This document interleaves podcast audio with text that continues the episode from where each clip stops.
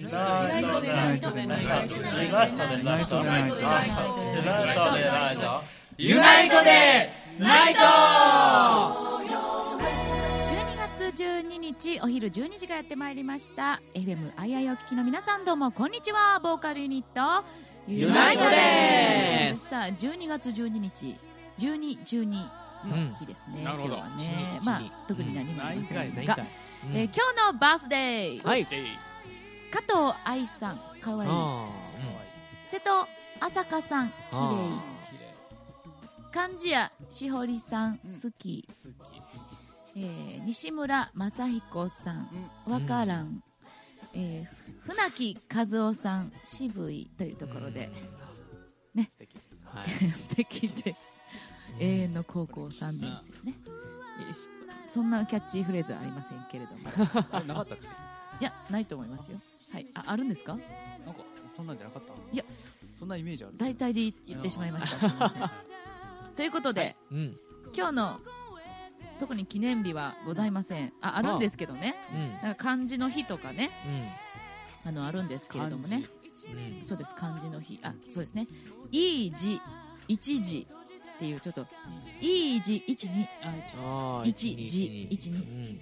っていうことでちょっとちょっと無理が生じて るほど。ねうん。まあ、一応ですねこれは日本漢字検定、あ。えーあ漢字能力検定協会が1995年に制定した非常に新しい記念日なんですけれども、まあよくあるよね。毎年そのとまあよくっていうか毎年ね、うん。その年の世相を象徴する今年を表現する漢字。今年の漢字を全国から募集して、うん。この日に京都市の清水寺で発表しているという。やってますね。はい。はい。やってますね。大きいあの、まあ、半紙に筆で、うん。あの住職の方が書くというね、うん。はい。ありますね。えーということで今日発表されているのではないかとうんいうところですね、はい。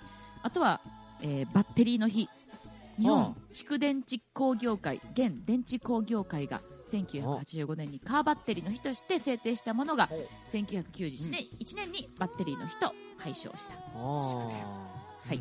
まあ、野球のピッチャーとねキャッチャーのことをバッテリーと呼ぶと思うんですけども、はい。それらのポジションを表す数字がそれぞれ1と2であることに由来をしているとということではいはい。バッテリーの日なんやけどバッテリーから来てるみたいな、なるほあまあ、そんなこんなでございます。すごいですねさあ今日の自己紹介は、あうん。まあ、皆さんの好きな一言を加えて お好きなようにどうぞということでよろしいでしょうか？はい。はい、うん。えー私はですね最近えっ、とまあ多分もともとなんですけどそのおっちょこちょい具合っていうのがですね本当にあのもうシャレにならないことになってきてですね。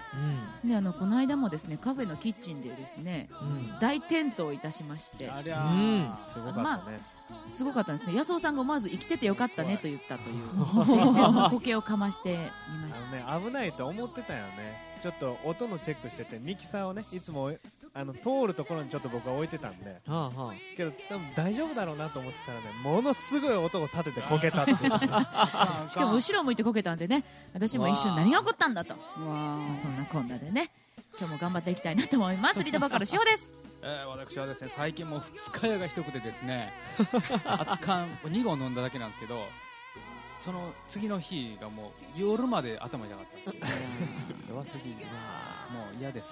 リスです。私はねあー最近寒いよ。新しいダウンジャケットが欲しいよ。しおりん一緒に買い物に買い物に行ってレイです。でよ。が最近ね家の飼ってる犬にあんまりかまえかまってもらえてなくて若干寂しいと思ってる歩夢です。はい。えっともうほんまにね寒いですね。寒いですね。寒いのであのついに暖パンというのを買ってしまいました。王妃です。野草の忘年会シーズンがやってまいりました。野草です。よっ。せやけどお酒の飲み方的には年中忘年会的やんね安尾さん、ねせやね。素敵よ。羨ましいわ。うんまあこれあの何と思った人いると思うんやけど暖パン。暖パン。暖パンっていうのはあったかいパンツっていうことなんですけど、うん。はい。この間遠征の時にですねうん。集合場所に来た王妃が、まあ、たまたまね暖パン履いてました。まあただ単に、うん。あのなんかなんていうの？あのえっとちょっとバイク乗るような人とかが履くようなやつで、それをなんかあのええ感じで暖パンって呼んでますけど、あれはあっね、たかい。おじいちゃんです、はい、ということで今日の1曲目はユナイトで「ワナビ悪くない everyday だけどどっか物足りなくて磨き忘れてる。宝物曇ってしまう前に誰も知らない。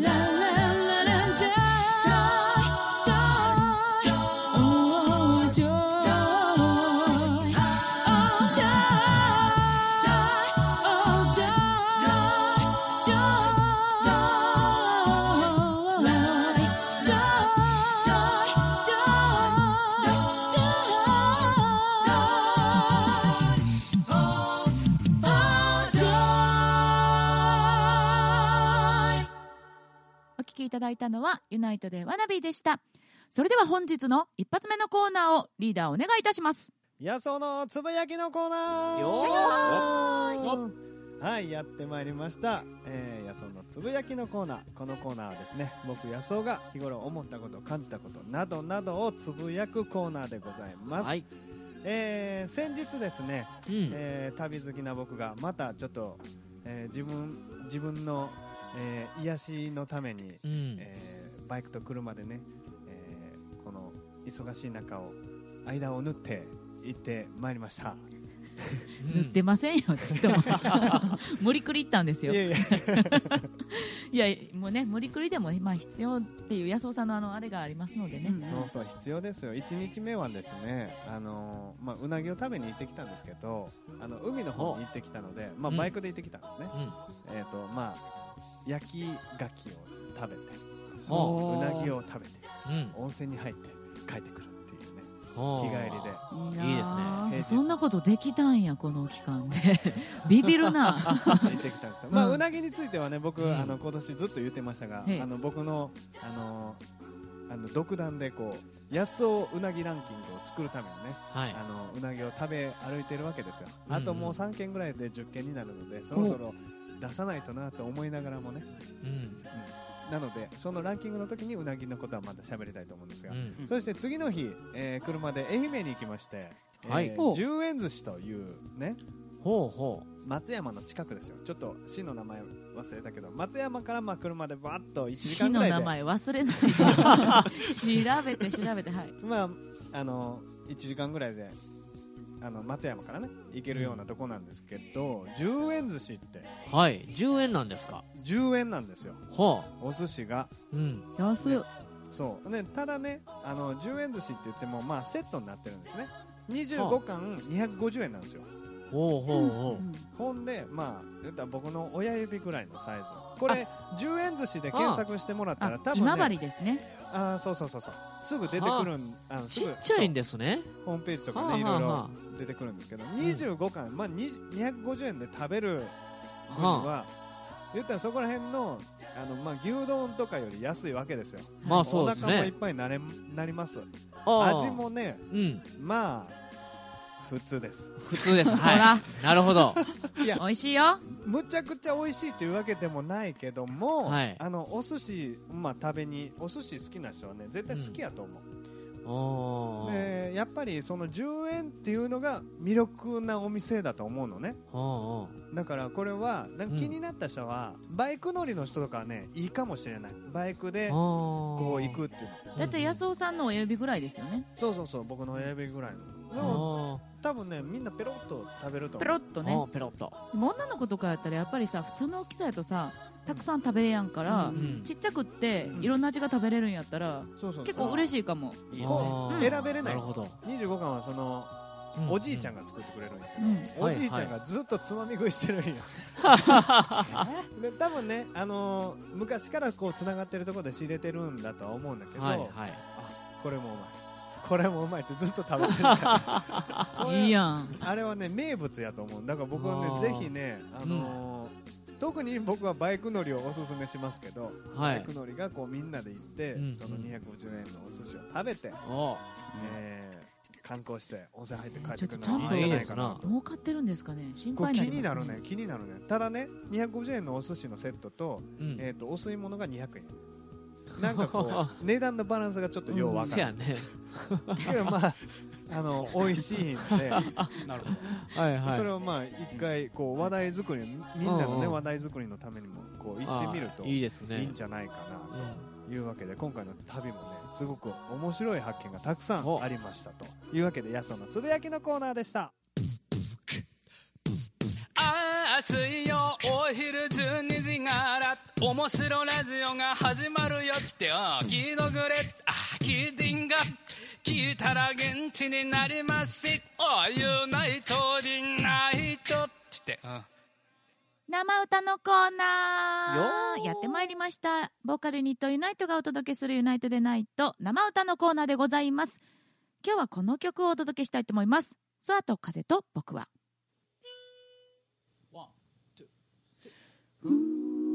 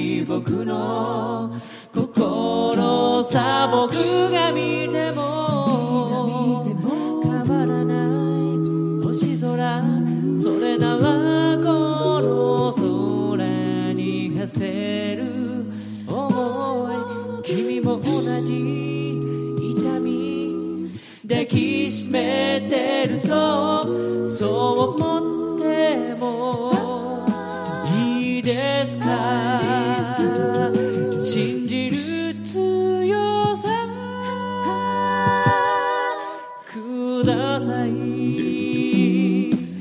じっと見上げこのまま吸い込まれそうな星空。星隣に君のぬくもり感じ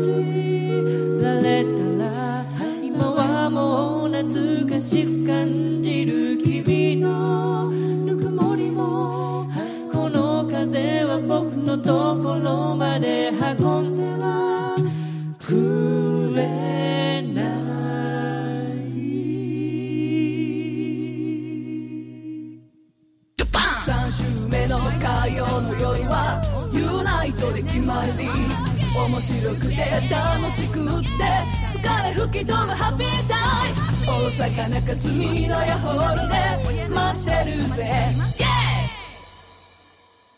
イエ例のラブセオリーのコーナー。このコーナーは私の大好きな少女漫画でときめいたエピソードを紹介し世の中の男性陣に米の教訓こと米君を言い渡すそんなコーナーです。うん。今からエピソードを紹介します。この中での米君を探しながら、えー注意して聞いてください。それではいきまーす、ずっとずっと好きで幾度となくアタックしていろんな問題も乗り越えてやっと両思いになった彼。私が何度大好きだと言っても口が悪くぶっきらぼうで照れ屋な彼ははぐらかしてばかりで全然好きだと言ってくれない。クリスマスイブの夜友達とパーティーをした帰りに家まで送ってくれた別れ際用意しておいたプレゼントを渡すと彼が私を後ろから抱きしめいつかプレゼントじゃなくお前をもらうからと私の薬指に指輪をはめながらそう言ってくれた。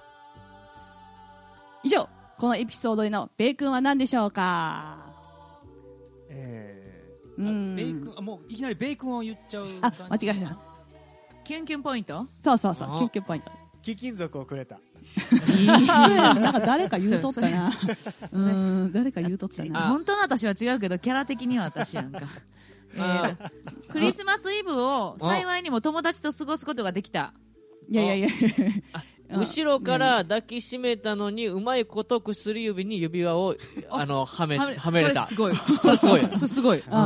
だって見えてへんのに。うん。すごいすごい薬指にはめれたんやからすごい。うん。これはすごいあね。それはもあのうそれに慣れてるすごいあああ違う違う違う。それはすごいとこであってあめっちゃ寒かったから後ろから抱きしめてめ抱きしめてもらってちょっと暖かい感じがしてちょっと良かった。あうん。うんまあそう抱きしめてくれるのは嬉しいんやけどじゃなくってねもっとあるじゃない。えっと安尾さんなんかある？あー。後ろから抱きしめてるうん。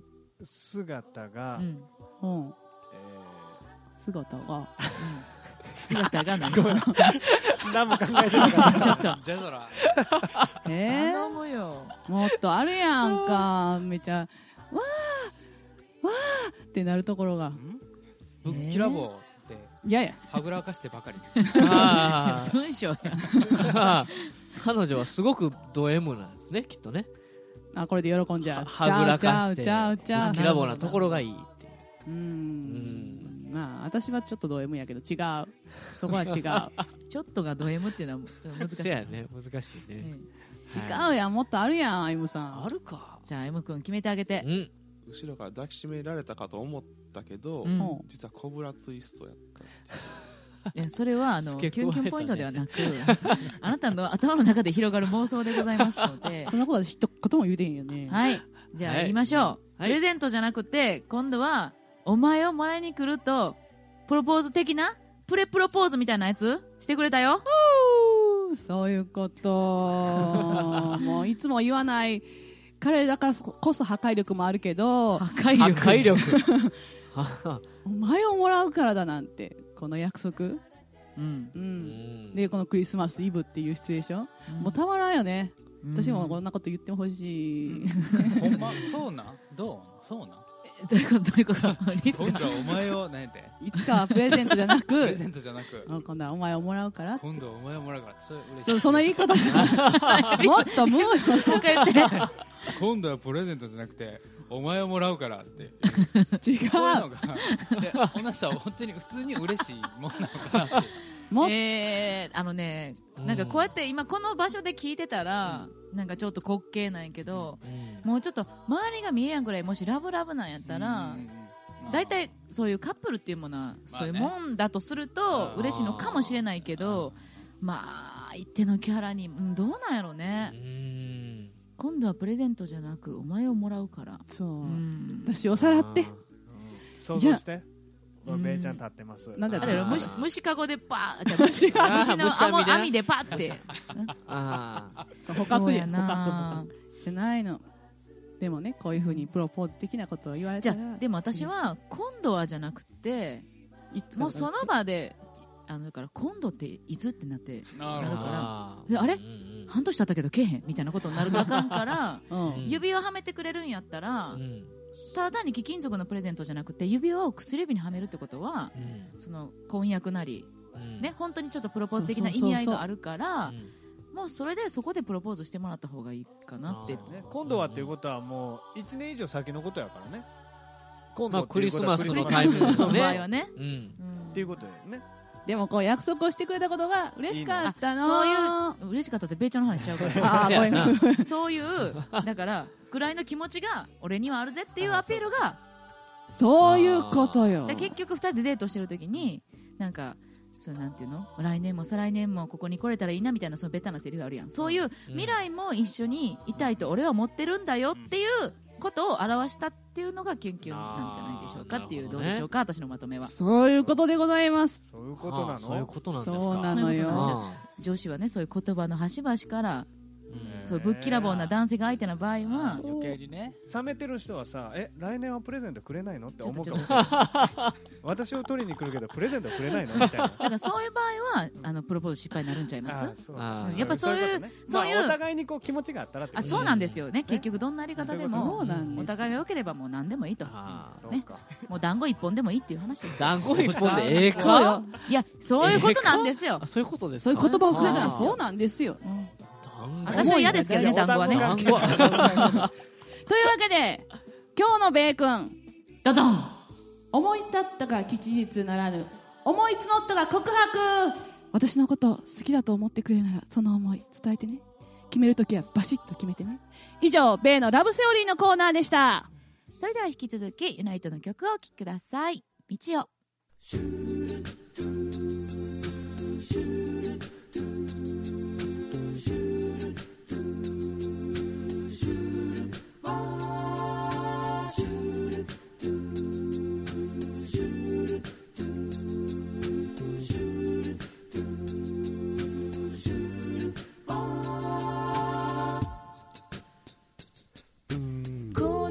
で出会ってもう何年も経ったね。少し面白い。喋り方は変わらないね。突然の話でびっくりもしたけれど希望にあふれる。あなたを見て嬉しかった。今までの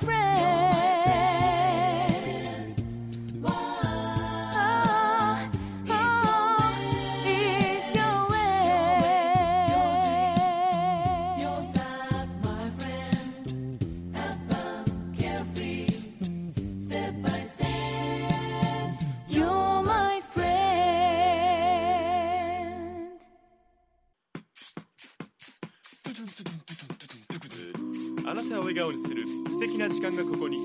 毎月第3火曜日梅田中津美濃屋ホールにて。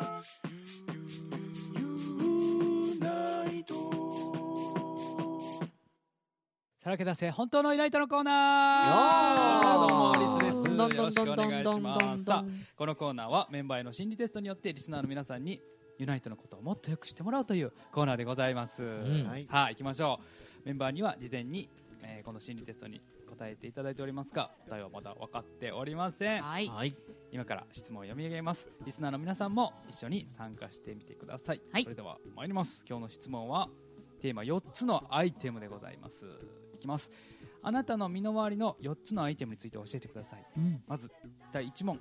あなたはバッグカバンですね。バッグをどのように選びますか？はい。そしてどのように扱いますか？うん。バッグ。はい。第2問目、うんあなたにとって雑誌とはどんな存在ですか？どのように扱っていますか？雑誌。そして、えー第3問目。あなたはいただいた手紙をどのように扱っていますか？手紙、はい。そして4つ目。あなたの机の引き出しの中はどうなっていますか？詳しく教えてください。はい、えーバッグ、雑誌、手紙、そして引き出しと、はい、4つのこのアイテムなんですけども、うん。うん。これで何が分かるのかと言いますと、はい。あなたの身近な人への態度が分かるというふうになっておりおまー。これは大変よ。あ何書いてっけな忘れてるでしょ？何書いたやろす。はい、うん忘れてる頃にこれ出すのがまたちょっと面白い。背筋が伸びました。さあ、いきますよ。はい。まず、バッグ、どのように選ぶか、どのように扱うか、このバッグはですね、うん。恋人。あでおーございます。さあ、恋人をどのように選んでどのように扱うか。さあ、まず私、リスの答え。あうんまず自分に適した機能性、その次にかっこよさ、うん大事に使う。うんえーまあ、つまり一番自分に適した、まあうん性格とか価値観。うんで、その次に見た目うんで、まあ、大事に扱ううんということでございまあ優等生的な。そうですね。そうですねさあ、続いて、えーリーダー、安尾さんの答おえ。お二番手に出てきたを自分に気に入ったものでその中でもなるべく高価なものかっこブランドではなく質の良いものを購入してその一つをずっと大切に使うということで。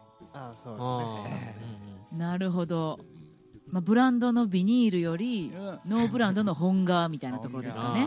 なるほこういうどね。のをこれだっていうのを見つけてうん。なんかしっかり。満足そうな顔してるよ。いや 物ってやっぱりちょっとね高価なもん買うとね大切に使うから。でもねそう安いもののうん。をたくさん買うよりいいもの1個買う方がまあ、そうやね。実はねお得やったりするんやね。いい人を選びましょう。はい。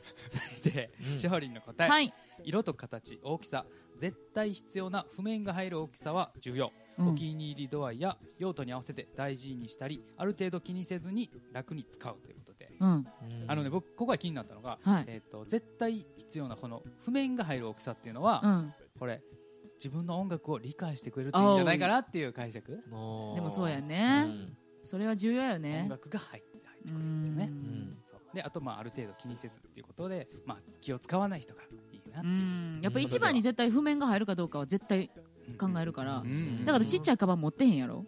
だね。持ってるうん。譜面持ってる？持ってるやん。頼むわ。もうすぐ私すぐ覚えちゃうから見えへんけどね。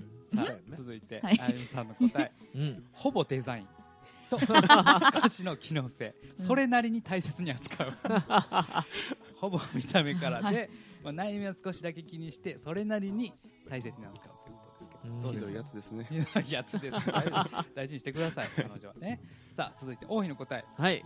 えー選び方はデザインと使いやすさ、うん。えーその時欲しいと思っている大きさなどを考えて選ぶ。扱い方はできるだけ丁寧にうっせやんそれ。この間高くてなんかめっちゃちっちゃいうん。カバン買っとってそうそうそうそう。うん。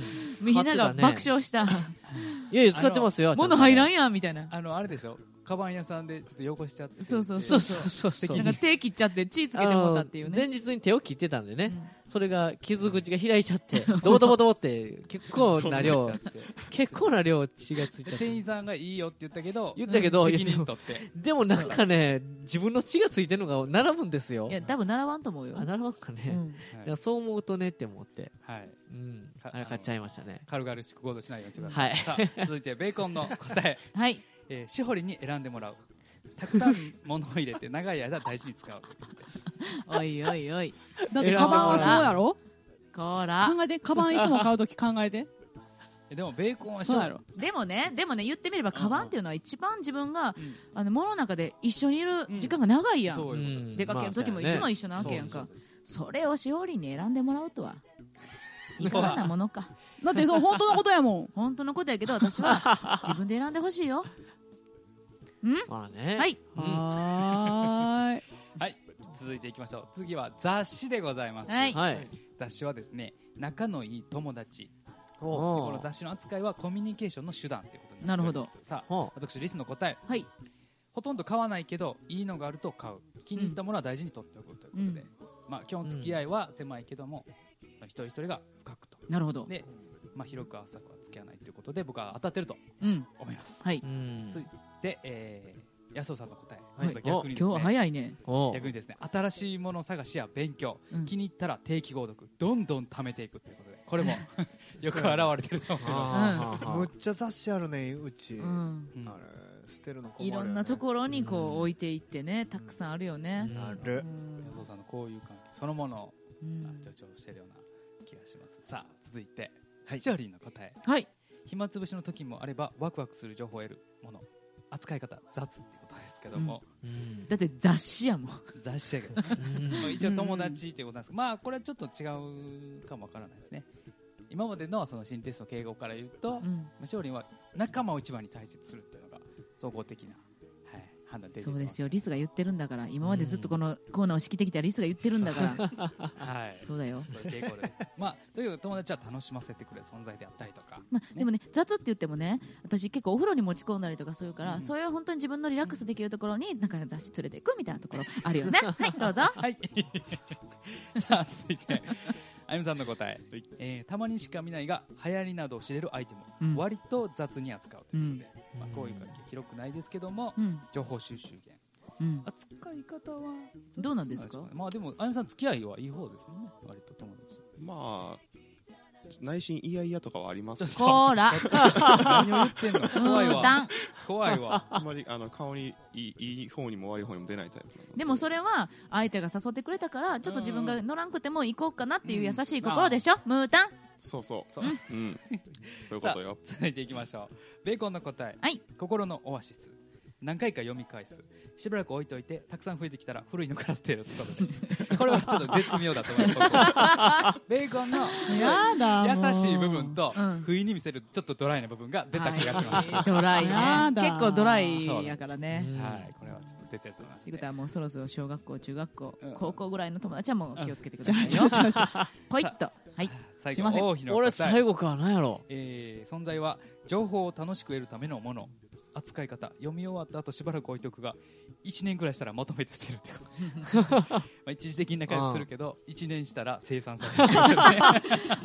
なるほどね。あの携帯のメモリもね、うんうん。あの整理しててうーん名前忘れたみたいな感じでペッペッと消していくみたいなねそういう感じですねいやいやいやいやさあ、うんそれでは続いて第3問目、はい手紙でございます、うんあはい手紙の扱いは親でございますあらあ大変なんて書いたやろさあ私リスの答え、はい。えー大事に取っておくということで、うん。まあ、両親を大切にします、うん。はい、王妃丁寧に保管しておくということで、うん。王妃も大事にすると。うん。で安尾さんそいつでも読み返せるようにしばらくいつも見えるところに置いてお置いてる、うん。ある程度したら引き出しなどにしまうということで、まあ、これも大事にしまうそうですね。さらに、うん。もう本当に両親が大好きだということが、うん、えー現れております。大好きです。シハリの答え、うん。手紙ボックスに入れてしまう、えー特に大事なものは持ち歩くこともたまに読み返す読み返すこともということで。うん。はい。これも、えー大事なやつはね持って歩いてますうん私、うん。これも大好きなっていう感じがはい出ておりますね、続いてベーコンの答え。読んだら手紙専用の箱に入れて保管。ということでベーコンも大事に大事にする。うん。であゆみさんある程度置いておくがいつか捨てるって やめてくださいいつか親離れをするということで。そういうこと。ああですそうやね。してもらえますか？うん。そうです。ね。そういうことです。そうしてくださはい。はい。はい。大事にはします。もちろん。はい、うん。さあ第4問目。はい。あなたの引き出し。机の引引きき出し。出し、はい。これはですねあなたの心でございます。あさあ、まず手書いた私です。からいきますはい。冗談は少なくシンプル。しっかりカテゴライズ。下の方は雑多になってるってことで、うん。まあ、表面の方は、まあ、すごく整ってるけども 表面奥の奥の方はちょっとモヤモヤしてあかん。なるほど。ねまあまあまあまあまあそれは人というものはそういうものですよ、はい、えー、ベーコンの答え、はい、物がたくさん入ってる。ちゃんとあるべき場所に整理されているってことで、まあ、比較的整ってる。ね、うん。まあ、ベーコンはシンプルですからね、うん。容器入っとる言うてるやないの。さあ、えー、ちょっと。勝利の答え、はいえーしまいっぱなしで開けていない部分と、うん。何でも放り込むゾーンがある、うん。しまいっぱなしのとこはうん。整理されていて放り込むゾーンは入れ替わりが激しくあまり整っていないということで、うん。そうそうそうそう、ね。えーなんか整理されてるけど閉ざされた部分っていうのがこれあるんでしょうかね。どうかな？うん。開けてみて。そして、えー心の移り変わりが激しく整っていないというのが、えー出てるように感じますけども。そんなことないよ。そんなことないの？開けてみて一番下を。わお。うん リーダー安尾さんの答え、はい。えーとにかくいろんなものが詰まってる。人から見たら、えー整理されていなくて汚いと思われるが自分にとっては大切なものしか入っていない。あこれこれよくよくさすっごい汚い人がさいじられたらさもう分かるようにしてやからいじんなよみたいなやつやそねれかな。いやこれで分かんねんみたいなやつやね。ね。人から見たらただただただただ汚れているっていう。ねね、雑多なようで実はシンプルということかも分かりません。そうですね。はい、続いて、えーあゆみさんの答え。来ました。意外と整頓している、決めた場所に決めたものがないとイライラするなるほど、うん。これは分析するとどんなもんでしょうか？いやこれはもう絶妙に出てるんじゃないですかね、ええ。意外とシンプルで、うん。イライラしやすいっていう、そのまま。あんまりバリエーションなく、うんもうこれこれこれっていうのはもうそれがいいっていうことやね。そうそうそう。シンプルに物事そうですねでもまあ彼女にはニャンニャンってしたいっていうね。はい。そうですね。はい。さあ最後王妃の答え。あなんで俺最後やねん。何をどこに入れたか自分が分かるくらいに整っているが、一般的には散らかっているってこと。自分が分かってるそうですよ。つもりは大井の家のあの部屋ね。うん。すごいことになってましたからねまあねこれはもうこの通りだと思います、はい。自分が思ってるよりもね、ポイントですこれは。周りの人は迷惑してるので 気をつけてくださいということですこれは。はい。はい、以上でございます。ユナイトの真相心理が少しは見えたでしょうか、はい。次回もお楽しみということで以上さらけ出せ本当のユナイトのコーナーでした。FMII で会いたい。FMII で会いたい。水曜日お昼12時。水曜日お昼12時。ユナイトでないと。ユナイトでないと。エンディングのコーナーさあべイちゃん告知をお願いいたします。はい。ユナイトのライブ情報。ユナイトは毎月第3火曜日大阪中津美濃江ホールでのワンマンライブ。次回のライブは12月18日火曜日この日はクリスマススペシャルちょこっと大日バースデーでお届けします。俺のバースデー。みんなで一緒に盛り上がっていきましょう。そして今年最後のユナイトですよ。皆さんぜひ遊びに来てください。19時30分オープンの20時スタートです。その他ライブやイベントなど詳しい情報はユナイトのホームページをご覧ください。ユナイトのホームページはインターネットで UNITE ユナイトと検索してください。そしてこの番組ユナイトでナイトへのお便りもお待ちしておりますメールアドレスは mail.fmaiai.com mail.fmaiai.com ファックス番号は0664832501番です。次回の放送は12月19日水曜日。お昼12時からです。お便りどんどんお待ちしております。はい。さあ、はい、今日のエンディングはね今日はちょっとまあ時間も少ないこともあるんですけれども、はい。前回あの理想の結婚相手っていうような話をしてたと思うん。ですけどリスに聞いてなかったしちょっとリックにも聞いてみようかなと思うんやけど。あ理想の結婚相手。はい。理想の結婚。あれ言ってないよねリス言ってないですね、はい。まあ、僕はやっぱりずっと一緒におるということを想定して、うか性格が性格が。どうした、性格がまああ合ってるっていうか自分のわがままを、分かってくれる。うん、リスはわがままになっちゃうわけ？そうなんです。例えば？例えば、なんやろね。なんかあまりのじゃあんまりの弱な？なるほどね、まあ、やっぱ結婚ってなると彼女とかとまたちょっと違う？恋人とはちょっと違うあの要素もやっぱ加わってくるところあるかもしれへんね。うんうんうんうんずっと一緒におるっていうのはやっぱりね例えば一緒に暮らすとかさ。ねあの衣食住の中で食とか。あれ？衣食住。ねそう。ね食はい。住、うん、一緒にするわけやから。まあ友達みたいな仲良さもあり家族のような関係もあり、で時にはそういうちょっとラブラブするようなね恋人のような面もありっていうようないろんな側面を一緒に過ごしていくっていうことになるからね。うんかもしれへんね。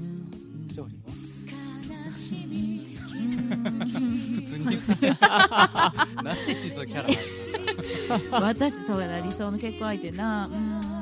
やっぱりさっきの心理テストで出てたと思うけどやっぱり自分の一番大事にするものを分かってくれる？理解してくれるっていうのが一番大事かな。それをやっぱりだから私にとってはユナイトであり音楽でありっていうところなんやけどそこをやっぱり否定されるとっていうか応援してもらえないっていうのはやっぱり一番そうそう。あのユナイトじゃない方が好きなんだよっていうのだけを言われるとやっぱりちょっと辛いかなって思うんですけどね、うん、まあそこが一番。あとはまあそれ以外でしたらまあ楽しいのがいいかな。うん、あの面白い楽しさ、うん、私の、まあ、言ってることを笑ってくれるとか。変なキャラになってももう笑ってくれる感じ。これ惹かれるとねもう私やってからへん。ほんまに。聞く人いないですよいるんちゃいます？いい大人がっていう感じで。だいぶ面白いですよえ？いや面白いけどそれはもう私という人分かってやんか。でもねもしかして普通に私がシュッてしてる時に出会った人やったらさあれ？何これってなるかもしれない あれ？がっかりみたいな。なるかいやギャップにね。そうそうは悪いよりギャップね。あだからそこら辺はちょっと、うん、初めから出してからの方がいいかな。まあそんなこんなでね、はい。えー12月ももう12日ということで半分やってきましたよ。そうですねあと15日で、あと18日だ。じゃあ、はい19日だ。はいで今年も終わりということになりますけれども、皆さんまだまだ風邪をひかずに元気なまま年越しできるように気をつけてくださいね。はい、ということでまた来週も FMII でお会いいたしましょう。ボーカルユニットユナイトでしたバイバイ。バイバイ